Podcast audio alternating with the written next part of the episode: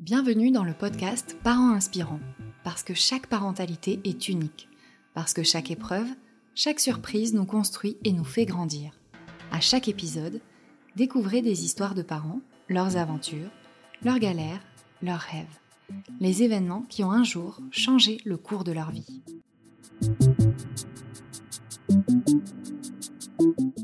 Ce podcast vous est proposé par berceaumagique.com, le site préféré des futurs et jeunes parents.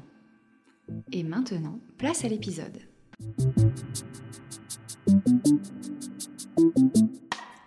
Ils se marièrent et eurent beaucoup d'enfants. Cette phrase si célèbre, nous l'avons entendue tant de fois. Cette suite d'événements était un rêve pour Angélique et pour son mari. Mais nous le savons bien, parfois la vie en décide autrement. Le parcours peut s'avérer plus difficile. Angélique a découvert qu'elle était atteinte du syndrome des ovaires polykystiques et tout s'est effondré. Jusqu'au jour où je ne vous en dis pas plus et je vous propose de l'écouter. Alors je m'appelle Angélique, j'ai 33 ans. Je suis photographe lifestyle dans la région PACA et euh, je suis maman de deux enfants. Cette envie d'avoir une famille, ça a débuté très tôt quand j'étais enfant. Et euh, déjà quand j'étais enfant, je craignais d'être stérile. Alors pour quelle raison euh, Je ne sais pas. C'était ancré en moi. donc ça a commencé à, ce moment-là. Après j'ai rencontré mon mari. Et on s'est de suite, enfin ça a été le coup de foudre, et on s'est de suite dit, c'est sûr qu'on créera une famille. Alors comment euh, Je lui avais fait part de ces craintes-là, justement, parce qu'elles étaient toujours là, présentes. Et, il m'avait dit, bah, c'est pas grave, on verra. Et puis, puis s'il faut qu'on adopte, on adoptera. donc dans tous les cas, lui, il avait ce discours positif, euh, on créera une famille. Alors j'ai eu ces craintes-là quand euh, j'étais enfant, plus vers... non, je dirais avant l'adolescence, mais un petit peu entre juste avant l'adolescence, je dirais. Et pour quelle raison, j'en ai vraiment aucune idée parce qu'autour de moi, dans ma famille, je, n'ai personne qui, a ce souci-là, ou enfin qui a eu des problèmes en tout cas pour enfanter. Euh, je pense que c'était surtout euh, mon désir profond de vouloir des enfants et de, d'avoir cette, enfin, j'avais cette crainte de ne bah, pas l'avoir en fin de compte euh, dans ma vie. Du coup, avec mon mari, on, s'est dit, ben, on, on voulait faire les choses dans l'ordre, donc on s'est mariés. On s'est mariés et euh, mais deux ans avant, donc en 2013, j'ai arrêté la pilule pour des questions de santé à la base, parce que j'avais vraiment beaucoup de soucis. Et hum, ça, avait des, a eu des conséquences en tout cas sur euh, mes cycles qui étaient très irréguliers, voire presque inexistants fin de compte. Donc on s'est mariés en 2015, deux ans après. Et là, on s'est dit, euh, oui, on, allez, on, va essayer de lancer la machine. Et mes cycles étaient toujours irréguliers. Donc on s'est orienté vers, un, vers un, ma gynécologue euh, et là, elle me dit, euh, mais écoutez, madame, euh, vous, allez de vous, allez avoir des difficultés à, avoir des enfants naturellement. Et là, je me suis dit, mais pourquoi? Qu'est-ce qui se passe? Sont, Qu'est-ce qui fait que j'ai des ovaires atrophiés? Et, et, quelles sont les conséquences derrière, justement, pour avoir des enfants? Là, tout s'est effondré, mon monde s'est effondré, mon couple, pour moi, dans ma tête, s'est effondré. Et ça, ça a vraiment, ça a coupé quelque chose en moi, en fait. C'est comme si je m'étais arrêtée de respirer et que enfin c'était fini. Pour moi, la vie de famille, c'était l'aboutissement d'une vie en fait. Et euh, c'est l'aboutissement d'une vie pour moi. Et, c'est vrai que là, ben, pour moi, tout mon monde euh, est tombé.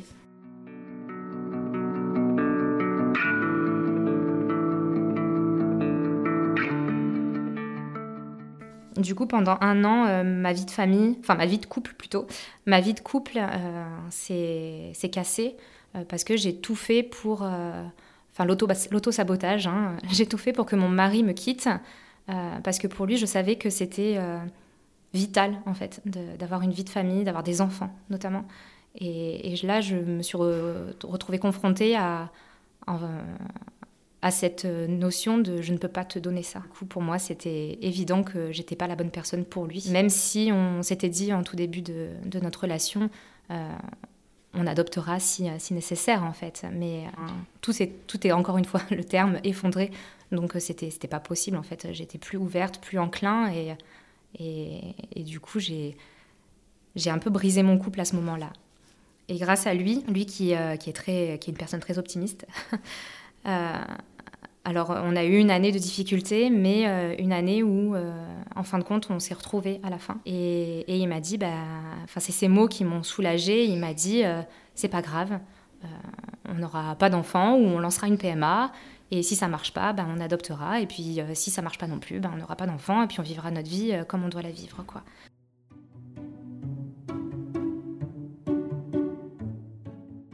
En été 2016, avec, euh, avec lui, on a, on a décidé de laisser ce projet euh, bébé du coup de côté euh, parce que il, voilà, il m'a réconforté, il m'a dit, il m'a dit ce que j'avais besoin d'entendre en fait, et, et, surtout il a été présent pour moi. Donc ça a été, ça a été une révélation pour notre couple. En fin de compte, cette histoire, même si on, est, on est passé par, des, par une étape assez, assez difficile, enfin plutôt intense et difficile. Mais le, plus dur dans, dans, cette annonce a été qu'on n'a eu aucune explication. Euh, enfin, en tout cas, moi, je n'ai eu aucune explication sur euh, ce que j'avais, sur euh, pourquoi j'étais comme ça, pourquoi j'avais ça, et aucun soutien psychologique en fin de compte, parce que derrière, moi, personnellement, j'ai pris la décision de me faire suivre par une psychologue, mais on nous dit pas Enfin, on nous dit pas ça va être difficile. Euh, enfin, on nous, nous prévient pas de, ce qu'est une PMA réellement ou de ce qu'est la maladie qu'on peut avoir, sachant que là, en plus, on m'avait rien dit du tout.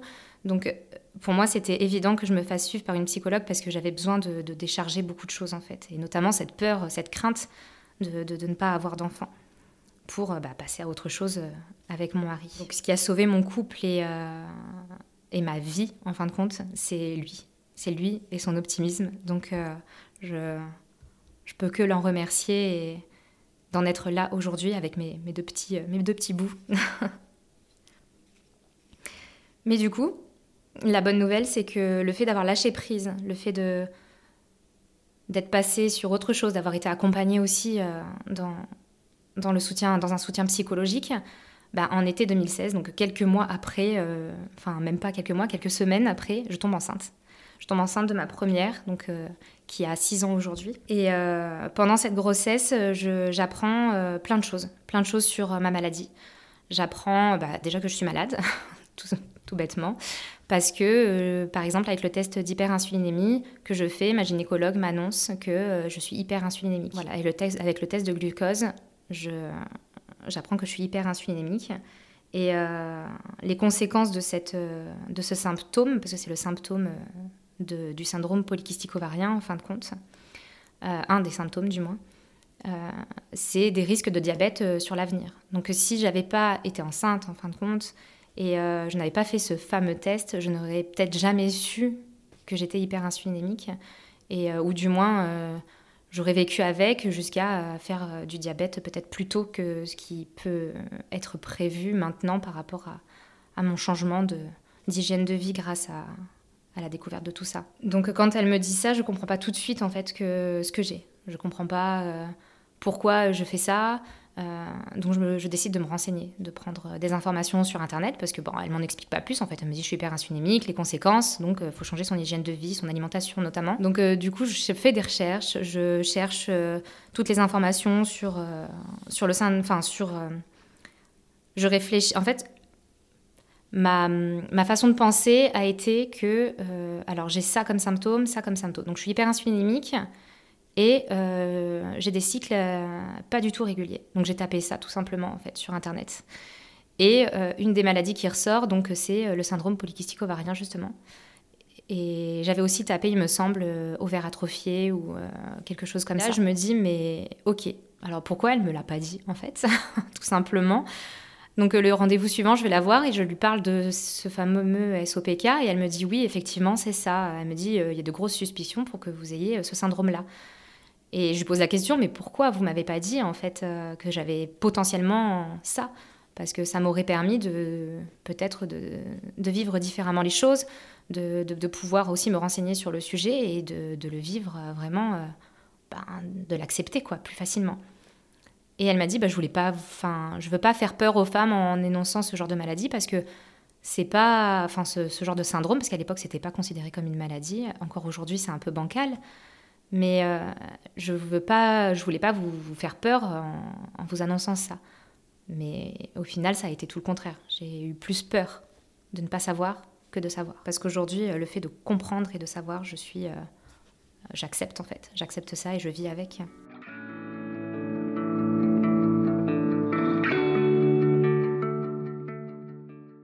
Donc la grossesse se passe et en avril 2017, donc notre premier petit miracle naît. Donc là, c'était une fille en pleine santé et qui mange bien. Et donc c'était une grosse victoire pour nous. On s'est dit, euh, waouh, on a un enfant quoi. On revient de loin et pourtant ça fait pas très longtemps, en fin de compte depuis l'annonce. Mais euh, c'était une belle victoire et un petit miracle, je le redis encore, mais euh, c'est, je, je l'annonce encore comme ça aujourd'hui quand je parle de ma fille. Donc pour moi, c'était important. Après ça, j'ai changé complètement. Enfin, pendant ma grossesse, déjà, de base, j'avais un peu changé d'hygiène de vie, même si on sait que pendant une grossesse, c'est difficile de manger équilibré. Mais euh, après la grossesse, j'ai vraiment euh, mis les bouchées doubles et euh, j'ai changé d'hygiène de vie, donc notamment sur mon alimentation. Je suis devenue végétarienne. Je ne mange plus de. Enfin, ou je limite du moins tout ce qui est sucre rapide, le gluten, tout ça, parce que les conséquences derrière sur euh, sur un de mes symptômes, c'est le diabète. Donc euh, si je peux prolonger euh, ma vie sans diabète jusqu'à plus tard, ça m'arrange. je pense que beaucoup de personnes seraient d'accord. Mais du coup, il y a ça, le sport, évidemment. Et, et je pense que c'est à peu près tout aujourd'hui sur lesquels vraiment j'ai beaucoup changé après cette annonce-là. Parce qu'en en fin de compte, le SOPK, c'est une maladie hormonale euh, qui, comme son nom l'indique, en fait, elle détraque vraiment euh, tout le système hormonal euh, à différents degrés. Donc, on peut être plus ou moins atteinte. Et moi, aujourd'hui, je sais que j'ai un, degré qui est léger, malgré tout, parce que j'arrive à avoir des enfants, donc naturellement en plus. Donc, pour moi, le degré, je le considère comme léger, mais d'autres femmes sont atteintes beaucoup plus intensément, et c'est plus difficile. Grâce à mes recherches, je suis tombée sur des groupes sur des, enfin, sur des groupes Facebook, sur euh, des comptes Instagram aussi, même sur Internet, sur des associations, qui euh, m'ont permis de, bien comprendre comment ça fonctionnait. Parce que moi, j'avais besoin de comprendre comment ça fonctionnait pour pouvoir, derrière, agir en conséquence sur ma vie. Et euh, il y a notamment un groupe Facebook qui s'appelle SOPK, Symptômes Diagnostic Grossesse PMA, qui a été d'un énorme soutien pour moi euh, pendant toute cette phase de découverte et où j'ai appris vraiment euh, euh, comment ça fonctionnait, pourquoi je, n'arrivais pas à avoir de follicules qui sortaient pour, pour pouvoir justement avoir un bébé, pourquoi, pourquoi j'avais des cycles irréguliers, etc. Et c'est un groupe de femmes qui se soutient dans, dans cette maladie, qui ont toutes un SOPK et qui euh, partagent en fait leur expérience, euh, leurs retours de médecins qui sont plus ou moins euh, importants. Et, notamment, c'est là que j'ai vu, j'ai enfin, des personnes m'ont parlé de, d'endocrinologues. Et les endocrinologues, vraiment, ils sont normalement spécialisés aussi dans ce genre de maladie. Donc une de mes démarches qui a été cette année-là, à l'année de naissance de ma fille, ça a été de, d'essayer de trouver un endocrinologue. Seulement, ben, sur le bassin toulonnais, il n'y en a pas. Enfin, en tout cas, à cette époque-là, il n'y en avait pas. Et euh, pendant un an, j'en ai cherché un peu aux alentours et ça a été très compliqué. Pour avoir un rendez-vous, fallait attendre des mois comme un spécialiste de base, que ce soit ophtalmo ou quoi, donc euh, des mois d'attente, mais moi j'avais besoin maintenant, en fin de compte. Donc en fait, j'ai laissé tomber parce que le plus proche était euh, Marseille ou Lyon et il y avait des mois d'attente. Et j'étais pas prête à attendre. Donc j'ai poussé mes recherches avec d'autres groupes, enfin d'autres groupes d'autres comptes, des associations, et, j'ai eu tout ce qui enfin, toutes les informations que j'avais besoin. Donc, euh, du coup, je me suis dit, bah tant pis. Enfin, en tout cas, aujourd'hui, j'en ai pas besoin. J'attendrai qu'il y en ait un sur, euh, dans mon bassin de vie.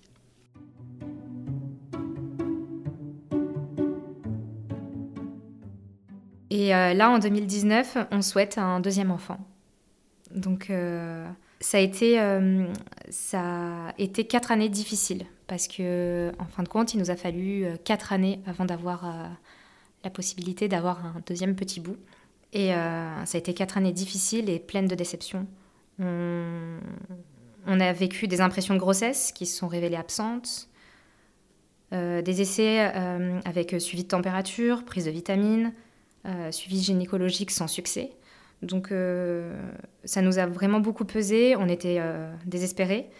Mais on se soutenait parce qu'on savait qu'on avait déjà une première petite fille et que c'était déjà un petit miracle. Donc on se satisfaisait de ça, même si notre envie était vraiment présente. Je me souviens même qu'un jour, je vais chez le docteur parce que j'avais cette sensation vraiment d'être enceinte. Alors que je pense que c'était juste une poussée hormonale en fin de compte, mais euh, et là, elle me fait une échographie et elle me dit, ben non, il n'y a rien en fait, euh, mais sans, sans pincette, alors que j'arrivais en lui disant que voilà, bah, ça, fait, euh, ça fait quelques temps qu'on essaye.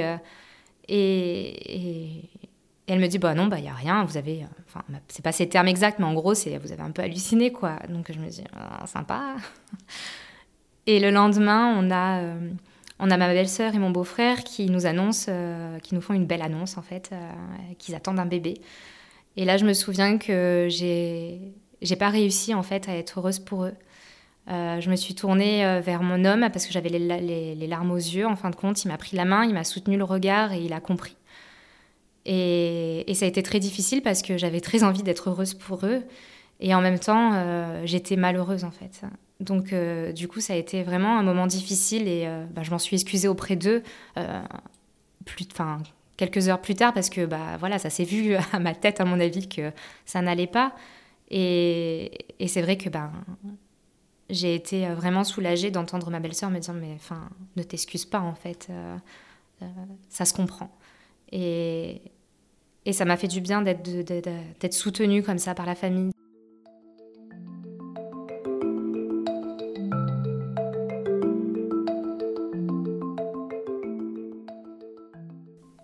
Donc cette petite histoire, elle me, elle me fait rire aujourd'hui parce que je me dis, mais euh, c'est vrai que ces instants sont intenses, mais malgré tout, on est quand même soutenu quand on, est aimé. Et, euh, sans ça, je, on n'y arriverait pas en fait. Le soutien, euh, que ce soit psychologique ou familial, en fin de compte, il est hyper important. Et, si on n'a pas ça, bah c'est sûr qu'on a du mal à avancer dans, tout ce qui est euh, maladie, affrontement de, de, de, soient plus ou moins intenses ou pas. En 2021, on déclenche une PMA. On décide de s'orienter vers ça. On s'est dit, ben, on n'y arrive pas, ben, on, l'accepte. Et on s'est dit, ben, dernière tentative, euh, PMA. Ben là, euh, les, médecins nous font passer différents tests, que ce soit à lui ou à moi. Euh, moi, des tests qui ont été euh, affreusement douloureux, où je me suis dit euh, plus jamais, plus jamais, c'est pas possible. Sachant qu'en plus, on n'arrivait pas à avoir de rendez-vous proche de chez nous, on a dû faire, on a dû aller jusqu'à Marseille pour ça aussi encore une fois. Je trouvais ça pesant parce que je pouvais pas non plus y aller en fin de compte toute seule parce que en fonction des conséquences de l'examen, j'avais peur de rentrer toute seule avec avec une heure de route. Donc obligée de poser des jours de congé, obligée de se de se retrouver dans un environnement où on est tous les deux ensemble. On se dit on pourra passer du temps ensemble, mais en fin de compte, on, est, on a cette pression de, des examens euh, continuels. Et, ça, ça a été très très pesant pour moi. D'ailleurs, j'ai mis beaucoup de temps à aller passer ces examens parce que j'avais peur en fait du résultat, je pense. Et à l'issue de ces examens, la gynécologue en fait, elle nous annonce que ce sera une FIV. Alors euh, là, pareil, grosse déception. On s'est dit euh, mais pourquoi parce qu'on s'attendait plus à pouvoir commencer par euh, des stimulations, en fait, par piqûre, par médicament. Et en fin de compte, là, elle nous annonce non, direct, FIV. Donc, opération, éventuellement congélation d'ovocytes si surstimulation. Et, et, pour moi, c'était pas possible, en fait. Et d'ailleurs, pour mon mari, ça n'était pas non plus possible. Il se, il se voyait pas congelé. nos, mes ovocytes pour pouvoir avoir un bébé et il ne voyait pas non plus euh, moi sur euh, une table d'opération pour avoir un bébé. pour lui, c'était pas possible non plus. Enfin, c'était pas comme ça qu'on faisait un bébé en fait, euh, ce, qui, ce qui se comprend. ça fait peur aussi. Donc on s'est dit, ben stop. Donc en, janvier 2022, on s'est dit stop, on arrête tout. moi j'ai arrêté tous les médicaments aussi parce que j'étais malade. ça n'arrangeait pas les choses. Et là, j'ai vécu euh, six mois euh, sans règles, sans cycle. Et euh, pendant ces six mois, ça, on s'est beaucoup remis en question, on a beaucoup discuté, et puis on s'est dit, bah, de toute façon, bah, voilà, en plus, j'ai pas de cycle, donc c'est un message. Donc on s'arrête là et on part sur d'autres projets, tant pis. Moi, je m'oriente sur mon entreprise, je me focalise à fond sur ça et sur ma famille. Et à côté, on se lance dans des projets de, vannes aménagées et on se dit, bah allez, on en achète un, on l'aménage et pour nous trois et on part, euh, on part.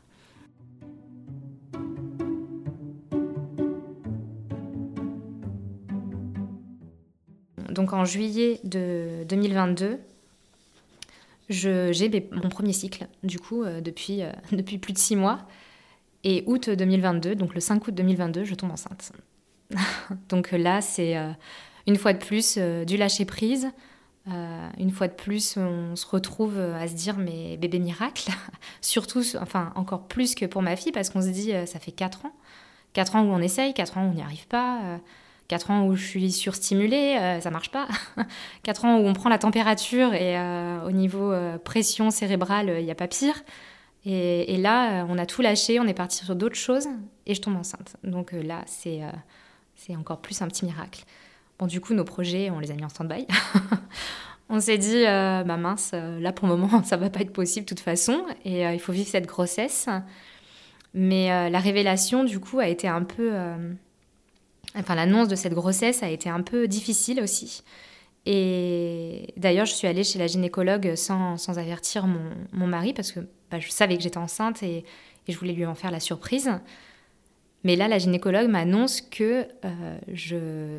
Alors oui, je suis enceinte, mais soit c'est un peu trop tôt, soit c'est un œuf clair, parce qu'on voit euh, la poche, mais on ne voit rien dedans. Et là, j'ai pleuré. J'ai, avec la gynécologue, j'ai pleuré de tout mon, toute mon âme. En fait, je me suis dit, mais c'est pas possible. Enfin, pourquoi? Pourquoi on, on, a du mal pendant quatre années, et encore, c'est quatre années. Hein, d'autres femmes, c'est encore plus longtemps, mais on a du mal pendant quatre années. On, du coup, on lâche prise et euh, bah, je suis enceinte, mais euh, c'est potentiellement un œuf clair. Et là, je me suis dit, mais comment je vais lui annoncer ça? Comment je vais lui annoncer ça? Enfin, c'est, je pense, la pire chose qu'on peut. Euh, enfin, pour moi qui, qui, enfin, pour nous qui, les, enfants, c'est, c'est notre, c'est notre avenir, c'est notre famille, c'est notre, notre besoin, en fin de compte, de, créer ce, ce cocon-là. Pour comment je vais lui annoncer ça?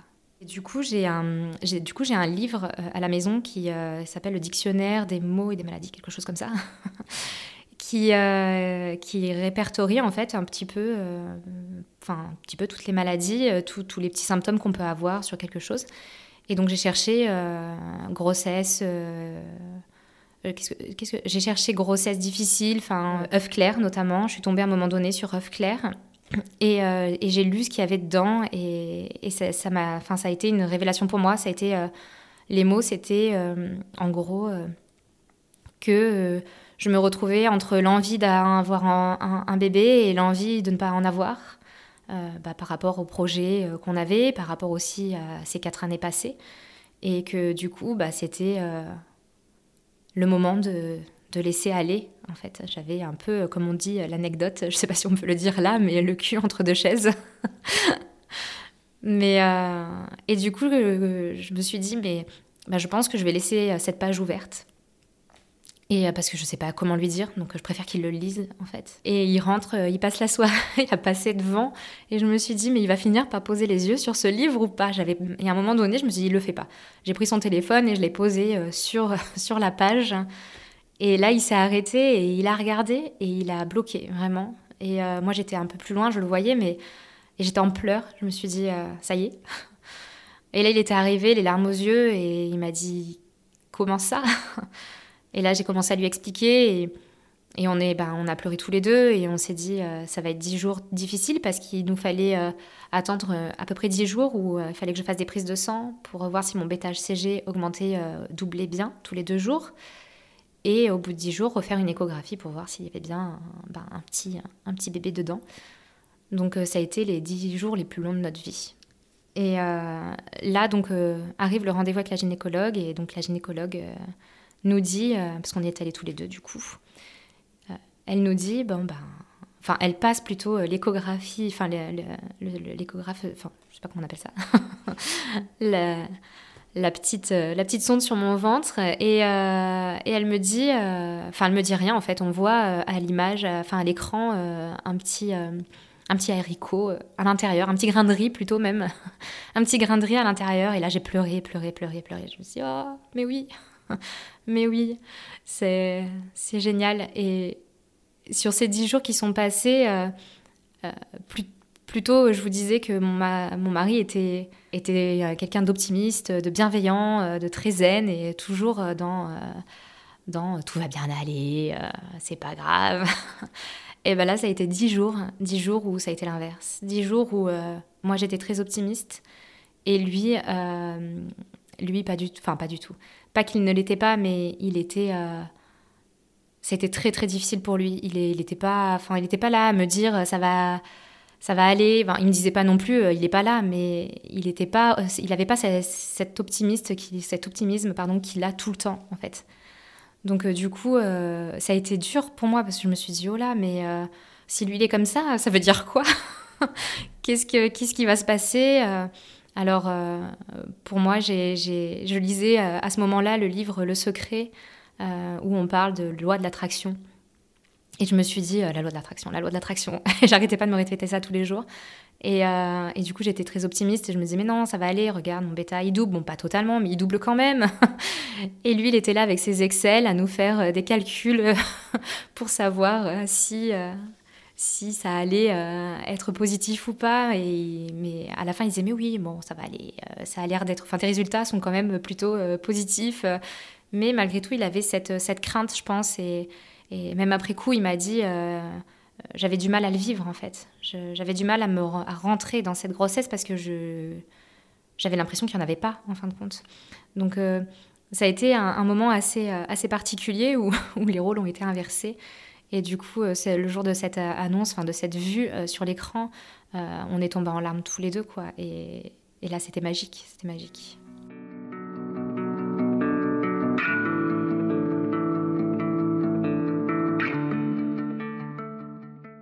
Donc en mai 2023, ben, mon deuxième petit miracle est né.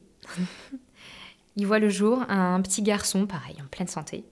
Donc euh, pareil, une grosse victoire pour nous, une deuxième grande victoire pour nous parce que avec les soucis euh, de santé que je peux avoir et qui peuvent être parfois contraignants au quotidien, mais aussi euh, bah, ces cycles irréguliers et qui, nous apportent bah, des difficultés à se dire ça va marcher là cette fois-ci, ben non. bah là, on a deux enfants et on est complètement satisfait. Et, mon mari me dit même, euh, allez, on enclenche le troisième. Euh. on verra. Déjà, passons les nuits.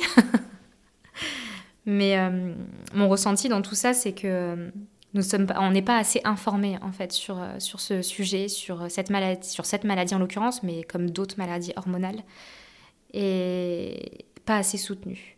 Euh, pourtant, elle peut déclencher tellement de, dérèglements euh, dans une vie, que ce soit de santé ou euh, aussi d'équilibre en fait dans une vie de couple, que ça peut avoir des conséquences en fait désastreuses et, et c'est important du coup de, de, chercher l'information, de, trouver cette information quand on a un mot en fait, même un symptôme, de chercher l'information, même si Internet est à tout et son contraire aussi, qui peut faire peur, comme ne peut rien révéler. Il euh, faut aussi faire attention, mais euh, c'est pour ça que les, groupes sont, sont, quand même assez intéressants parce que ce sont des personnes qui sont informées et qui, euh, connaissent le sujet, en fin de compte, par les différents médecins. Et c'est grâce à, ça, à ces groupes-là, que moi, j'ai pu, pu sortir de, de, de, cet état désastreux au fond du trou pour, pour me retrouver là avec deux enfants et une famille au complet. En plus, on, a le choix du roi, donc c'était parfait. Le SOPK, il, a plusieurs symptômes euh, autres que l'absence de fertilité, euh, le diabète, mais il y a aussi tout ce qui est hyperpilosité, excès d'acné, enfin tout ce qui est lié à l'hormone en fait, aux hormones féminines.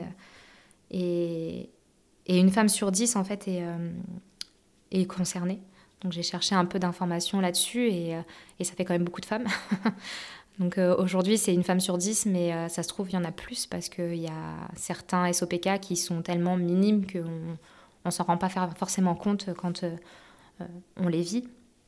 Je me souviens que plus jeune, enfin jusqu'à la découverte en tout cas de l'hyperinsulinémie. Je, me souviens que je faisais beaucoup d'hypoglycémie en fait. Euh, je mangeais le matin pourtant et derrière je faisais de l'hypoglycémie. Et en fait je me suis rendu compte c'est parce que je mangeais trop sucré euh, et, trop de pain par exemple tout simplement. Donc euh, tout ça, si on le sait pas, enfin pour moi c'était que je mangeais pas assez ou, ou que ça faisait trop longtemps que j'avais mangé. Et en fin de compte, non, pas du tout. C'était vraiment un, symptôme. Et on, par, par ces petites choses, on se rend pas forcément compte que ça peut être justement lié à une maladie. Alors ça peut ne pas être lié, à attention, mais c'est aussi euh, un, indice sur, sur ce type de, maladie. Donc euh, c'est important de, de faire aussi attention à, soi, à soi, en fait, de, réussir à s'écouter et euh, de voir un petit peu ce qui peut être différent de ce qui est normal, je dirais, entre guillemets. Mais ne pas être informé peut briser une vie. Et ça, ça fait comme ça a failli nous, briser, nous, notre couple. Je trouve que le manque d'information n'est pas normal, en fait il devrait être beaucoup plus présent et euh, on ne devrait pas cacher, en fin de compte, euh, euh, à des femmes qu'elles ont un SOPK ou autre, en fin de compte. Parce que nous, ça nous permet de, comprendre, de comprendre et, de savoir où on doit aller et qu'est-ce qu'on doit faire, en fait, pour que ça aille. Hier, je suis allée sur un, site internet pour voir un peu des chiffres actuels, en fait, et, ils parlent de maladie. Ils utilisent le terme maladie chose qu'il euh, y a six ans, euh, je ne trouvais pas, liée au syndrome polykystique ovarien en tout cas. Et c'est vrai que l'endométriose, par exemple, est de plus en plus. Enfin, on en entend beaucoup parler maintenant, mais il y a dix ans, c'était pas le cas. Et, euh, et le, SOPK, c'est pareil aujourd'hui. Il y a six ans, on n'entendait pas du tout parler, et aujourd'hui, un peu plus. Mais c'est vrai que dans ma recherche d'informations, je me suis tournée aussi vers ma famille, et je me suis rendu compte que j'avais une cousine et ma sœur qui étaient atteintes aussi d'un SOPK. Donc, en fin de compte, on n'est pas seul. On n'est pas seul et on est nombreux. Euh, en plus, si on en a dans la famille, euh, c'est possible aussi qu'on. Enfin, il y a de fortes chances aussi qu'on soit atteint parce que malgré tout, c'est. c'est pas génétique, mais malgré tout, euh, tout ce qui est hormonal, ça se suit.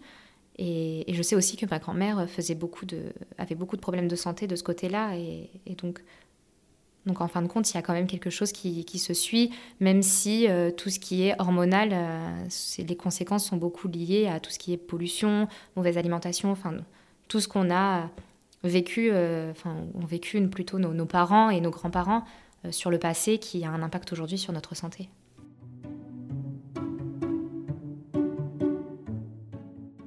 Alors pour moi, j'avais deux messages en fait à faire passer via ce témoignage pour bah, les couples voilà qui ont des difficultés à avoir des enfants ou euh, qui apprennent, qui ont euh, des maladies euh, dans ce style-là, parce qu'il n'y a pas que celle-là. C'est le premier, c'est de de s'informer en fait. C'est vraiment de s'informer et de voir quelles sont les conséquences que ça peut avoir pour justement derrière pallier à ça et trouver un chemin annexe en fait à la fertilité par exemple, si c'est l'objectif. parce que moi voilà, j'ai souffert du manque d'information, euh, du manque d'honnêteté et de transparence des médecins. Donc euh, je pense qu'il ne faut pas hésiter aussi à leur dire j'ai besoin de savoir. J'ai besoin de savoir et euh, dites-moi, c'est pas grave. Je, préfère savoir que de ne pas savoir. discuter avec des personnes qui voilà, ont vécu ça et, comment, qu'est-ce qu'ils ont fait pour pouvoir passer le cap. Et le deuxième message, c'est de lâcher prise de, réussir à lâcher prise. Alors c'est un grand mot qu'on entend énormément partout, surtout ces dernières années, mais euh, vraiment, c'est une des clés. Alors je ne dis pas que c'est la seule, mais c'est une des clés. Euh, c'est une des clés parce que le jour où on lâche prise, en fait, notre corps, il est équilibré. Nos, hormones, enfin c'est scientifique, en fin de compte, c'est nos hormones euh, sont équilibrées parce que le, stress, l'angoisse, ça provoque un dérèglement hormonal. notamment quand on est enceinte, on nous dit justement pour l'accouchement, euh, détends-toi, souffle, parce que plus tu seras détendu, euh, plus euh, tu souffleras, plus tu auras des pensées positives, plus tu, développes, tu développeras d'ocytocine. Et l'ocytocine est l'hormone du bien-être. Et, du coup, notre corps, il est enclin à, hormonalement à, faire sa boucle naturelle. Donc le fait de lâcher prise, donc d'être moins stressé, de, moins stressé, de moins angoissé, donc, euh, par exemple, prendre soin de soi ou enfin, voilà, faire des projets, même si c'est des plans sur la comète. de faire des projets, c'est pas grave, même s'ils ne se réalisent pas. Mais vraiment de, passer à autre chose, enfin, d'essayer du moins de passer à autre chose et de, de vivre, en fait. De vivre sa vie en, en, ayant ça comme objectif quand même, mais de vivre sa vie sans que ça, ça pollue le quotidien. Sans que on est une prise de température matin et soir qui est très lourde en fin de compte. En plus, on se dit ah là j'ai la température, allez c'est le bon moment, il faut faire l'amour. Mais oui, mais ça marche pas comme ça non plus. Au final, faire un bébé c'est l'union de deux personnes, l'union euh, d'un amour. Euh, enfin, moi, je le vois comme ça, je suis un peu fleur bleue, mais c'est l'union de, deux amours. Donc, euh, s'il n'y a pas ça, c'est normal que ça marche pas, en fait. Donc, de lâcher prise, de vivre et, et de s'aimer, quoi. j'ai beau être atteinte d'un SOPK, j'ai quand même deux enfants. c'est pas pour tout le monde pareil, c'est sûr. On n'est pas tous le même degré de même, enfin, d'intensité de maladie, malheureusement. Mais le mien, par chance, est limité. Donc euh, j'ai j'ai ces deux enfants et, je suis euh, heureuse parce qu'on a pu fonder notre famille. Mais plus on, plus on prend soin de soi et euh, en ayant une hygiène de vie saine, en faisant du sport par exemple aussi un petit peu, ça aide, et en laissant les choses se faire toutes seules, notre système hormonal il est équilibré et du coup il est enclin à, à faire ce qu'il sait faire. Je pense avoir dit le enfin, avoir passé le message que je, je voulais euh, passer. Et, euh, et je voulais enfin, remercier euh, Parents Inspirants pour ça parce que quand j'ai entendu et que j'ai vu qu'on pouvait, pouvait faire ça, je me suis dit, ah ça y est, c'est le moment. Donc merci pour ça. Et, et j'espère que ça servira surtout, que ça aidera des couples et des femmes à vivre pleinement leur, leur envie d'avoir des enfants.